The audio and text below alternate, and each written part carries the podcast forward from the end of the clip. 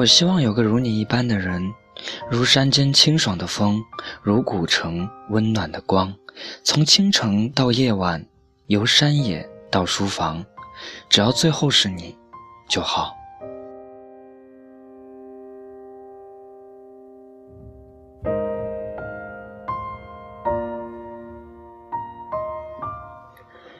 各位亲爱的听众朋友们，您现在听到的是格子时光电台，我是主播以晨。今天呢，想要分享给大家的一篇文章，来自于张嘉佳的。我希望有个如你一般的人，来自书籍《从你的全世界路过》。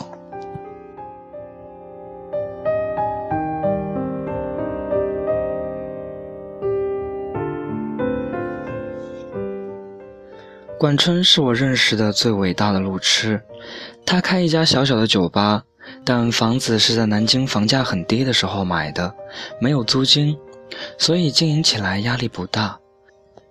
他和女朋友毛毛两人经常吵架，有次劝架兼蹭饭，我跟他俩在一家餐厅吃饭，两人怒目相对，我埋头苦吃，管春一刷筷子，气冲冲的去上厕所。半小时都没动静，毛毛打电话，可他的手机就搁在饭桌，去厕所找也不见人。毛毛咬牙切齿，认为这狗东西逃跑了。结果他满头大汗的从餐厅大门奔进来，大家惊呆了。他小声说：“上完厕所想了会儿吵架用词，想好以后一股劲儿往回跑。”不知道怎么穿越走廊，就到了新华书店。人家指路，他又走到了正红街广场。最后想了招狠的，索性打车。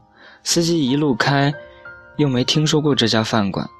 描绘半天，已经开到了鼓楼，只好再换辆车，才找回来的。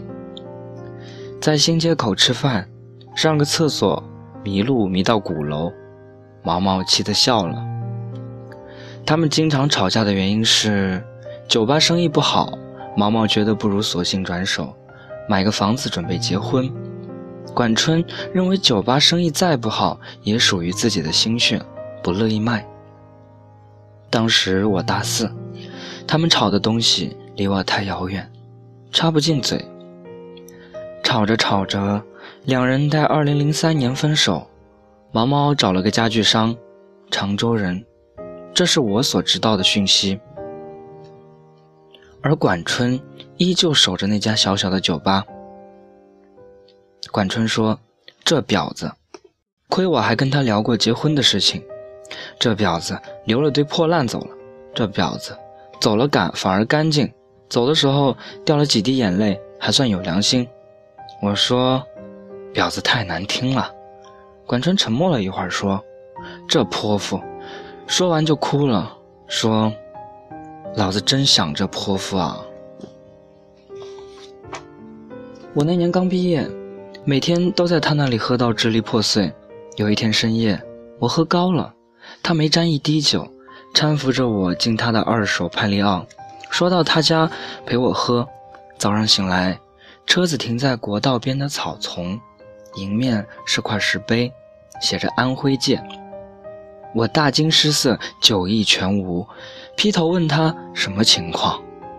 管春揉揉眼睛说：“上错高架口了。”我说：“那你下来呀。”他羞涩地说：“我下来了，又下错高架口了。”我刹那觉得脑海一片空白。管春说：“我怎么老是找不到路？”我努力平静，说：“没关系。”管春说：“我想通了。”我自己找不到路，但是毛毛找到了。他告诉我，以前是爱我的，可爱情会改变。他现在爱那个老男人，我一直愤怒，这不就是变心吗？怎么还理直气壮的？现在我想通了，变心这种事情，我跟他都不能控制。就算我大喊“你他妈不准变心”，他就不变心了吗？我操，变心他大爷！我说：“你没发现迹象？有迹象的时候就得缝缝补补的。”管春摇摇头，突然暴跳：“冯蛋蛋，都过去了，我们还聊这个干嘛？总之，虽然我想通了，但别让我碰到这表，这这泼妇。我心想，这不是你开的头吗？发了会儿呆，我问你身上有多少钱？他回答四千。我数数自己有三千多，兴致勃勃地说：“我有条妙计，要不咱们就一路开下去吧。碰到路口就扔硬币，正面往左，反面往右。没心情扔就继续直走。一天天的毫无目标，磕磕碰碰。”大呼小叫，忽然寂静，忽然喧嚣，忽而在小镇啃烧鸡，忽而在城里泡酒吧，艰难地穿越江西，拐回浙江，斜斜插进福建，路经风光无限的油菜田，依山而建的村庄，两边都是水波的窄窄田道，没有一盏路灯，月光打碎树影的土路。很多次碰见写着“此路不通”的木牌。快到龙岩，车子抛锚，引擎盖里隐约冒着黑烟，搞得我俩不敢点火。管春叹口气，说：“正好没钱了，这车也该寿终正寝，找个汽修厂，能卖多少是多少。然后我们买买火车票回南京。最后卖了一千多块，拖走前。”管春打开后备箱，呆呆地说：“你看。”我一看，是毛毛留下的一堆物件：相册、明信片、茶杯、毛毯，甚至还有牙刷。砰的一声，管春重重盖上后备箱，说：“拖走吧，爷从此不想看到他。就算相见，如无意外，也是一耳光。”我迟疑地说：“这些都不要了。”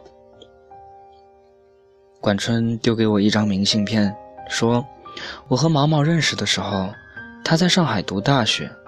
毛毛很喜欢你写的一段话，抄在明信片上寄给我，说这是他对我的要求。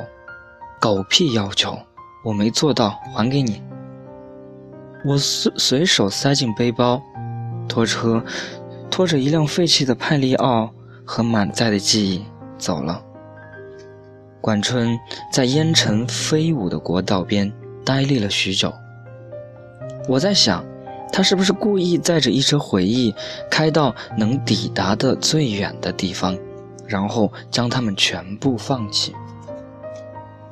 回南京，管春拼命打理酒吧，酒吧生意开始红火，不用周末，每天也都是满客。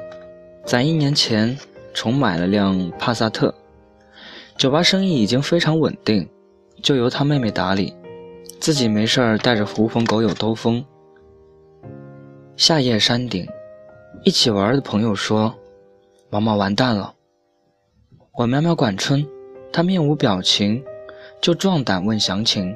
朋友说：“毛毛的老公在河南买地做项目，碰到骗子，没有土地证，千万投资估计打水漂了。”到处托人摆平这事儿。过段时间，我零星的了解到毛毛的老公破产，银行开始拍卖他们家的房子。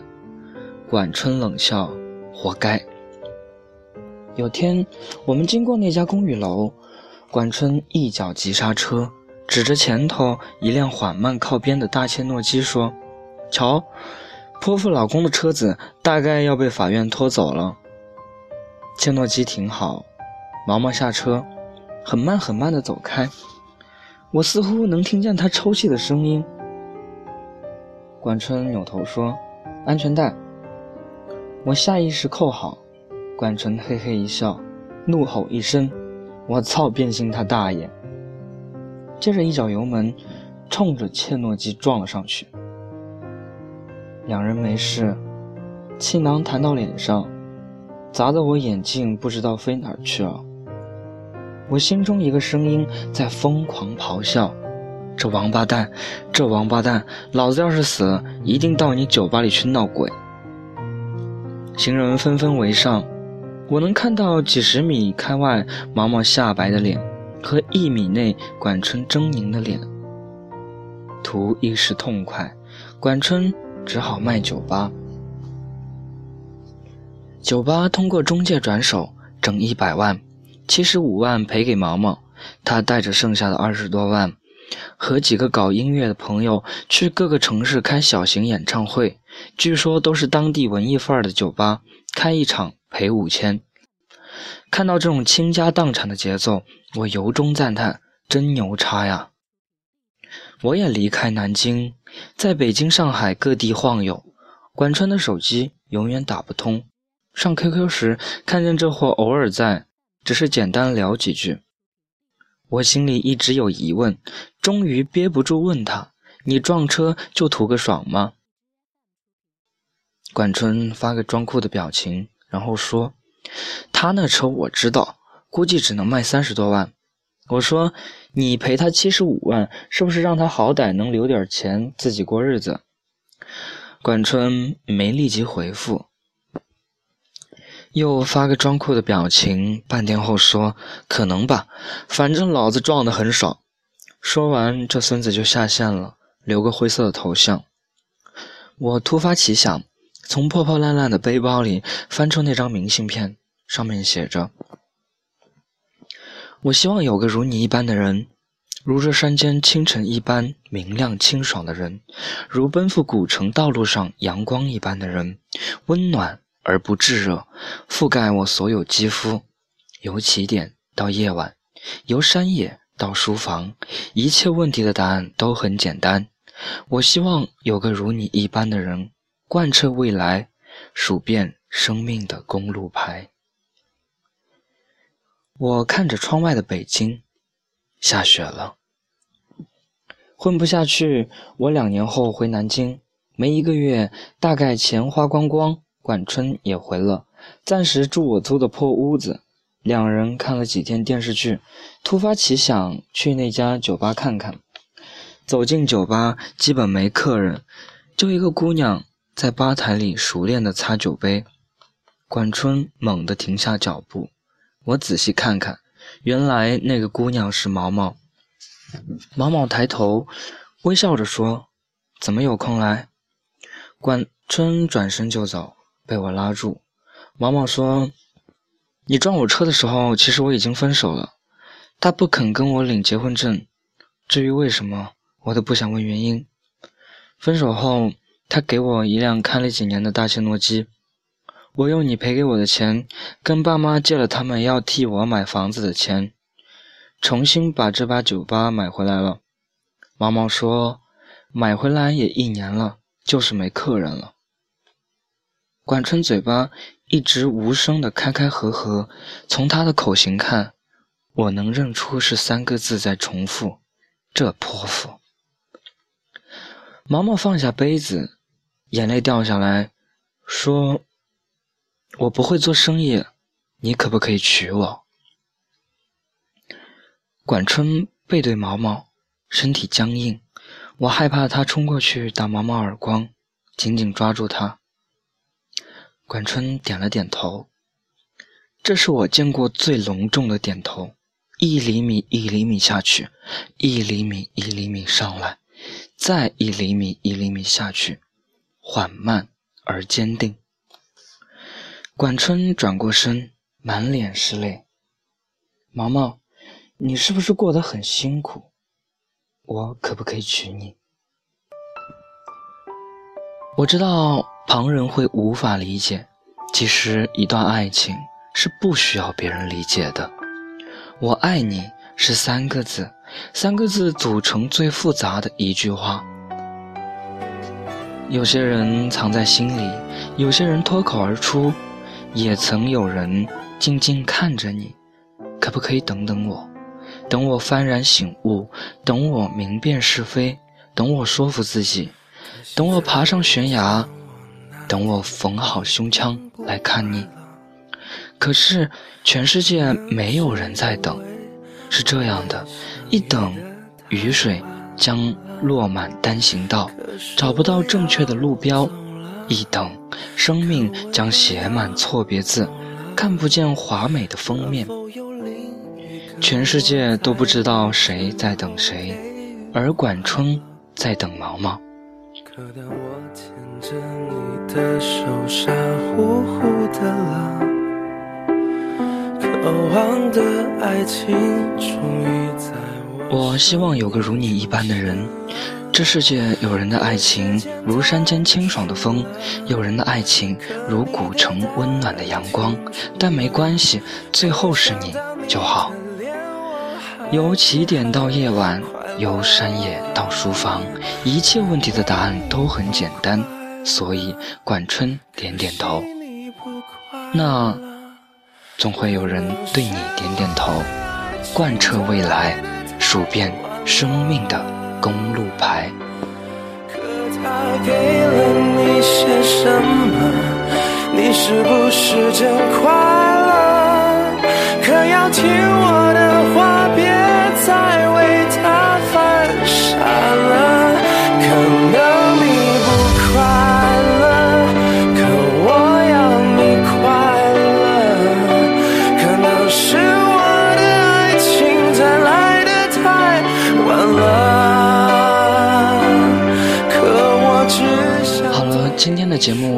这里，嗯，但愿每一个人都能找到属于自己的小确幸，也许你的那个他就在不远处等你。相信自己，爱自己，在遇到他之前，好好的爱护自己。我们下期再见，我是主播以晨。可当我牵着你的手，傻乎乎的了，爱情终于在我生命出现了。可时间倒数了，可你的答案停住了，可想到你的脸，我还是很快乐。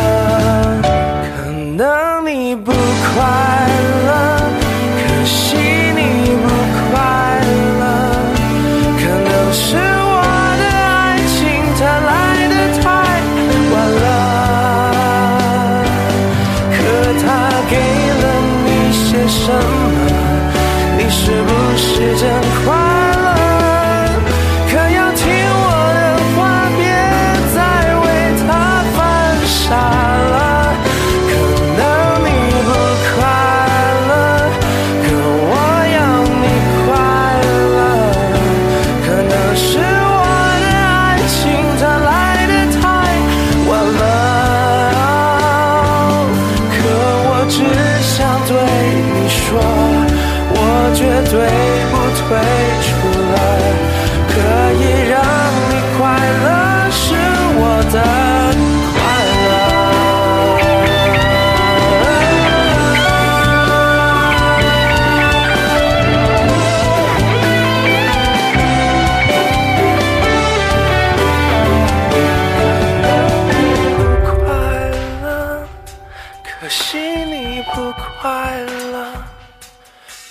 可是我的爱情它来的太晚了，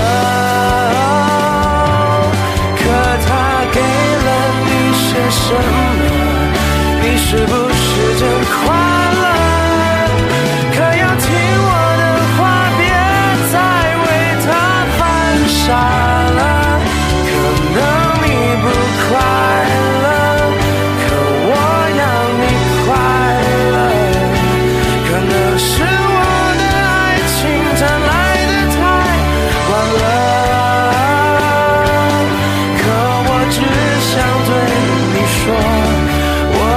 退不退出了可以让你快乐是我的。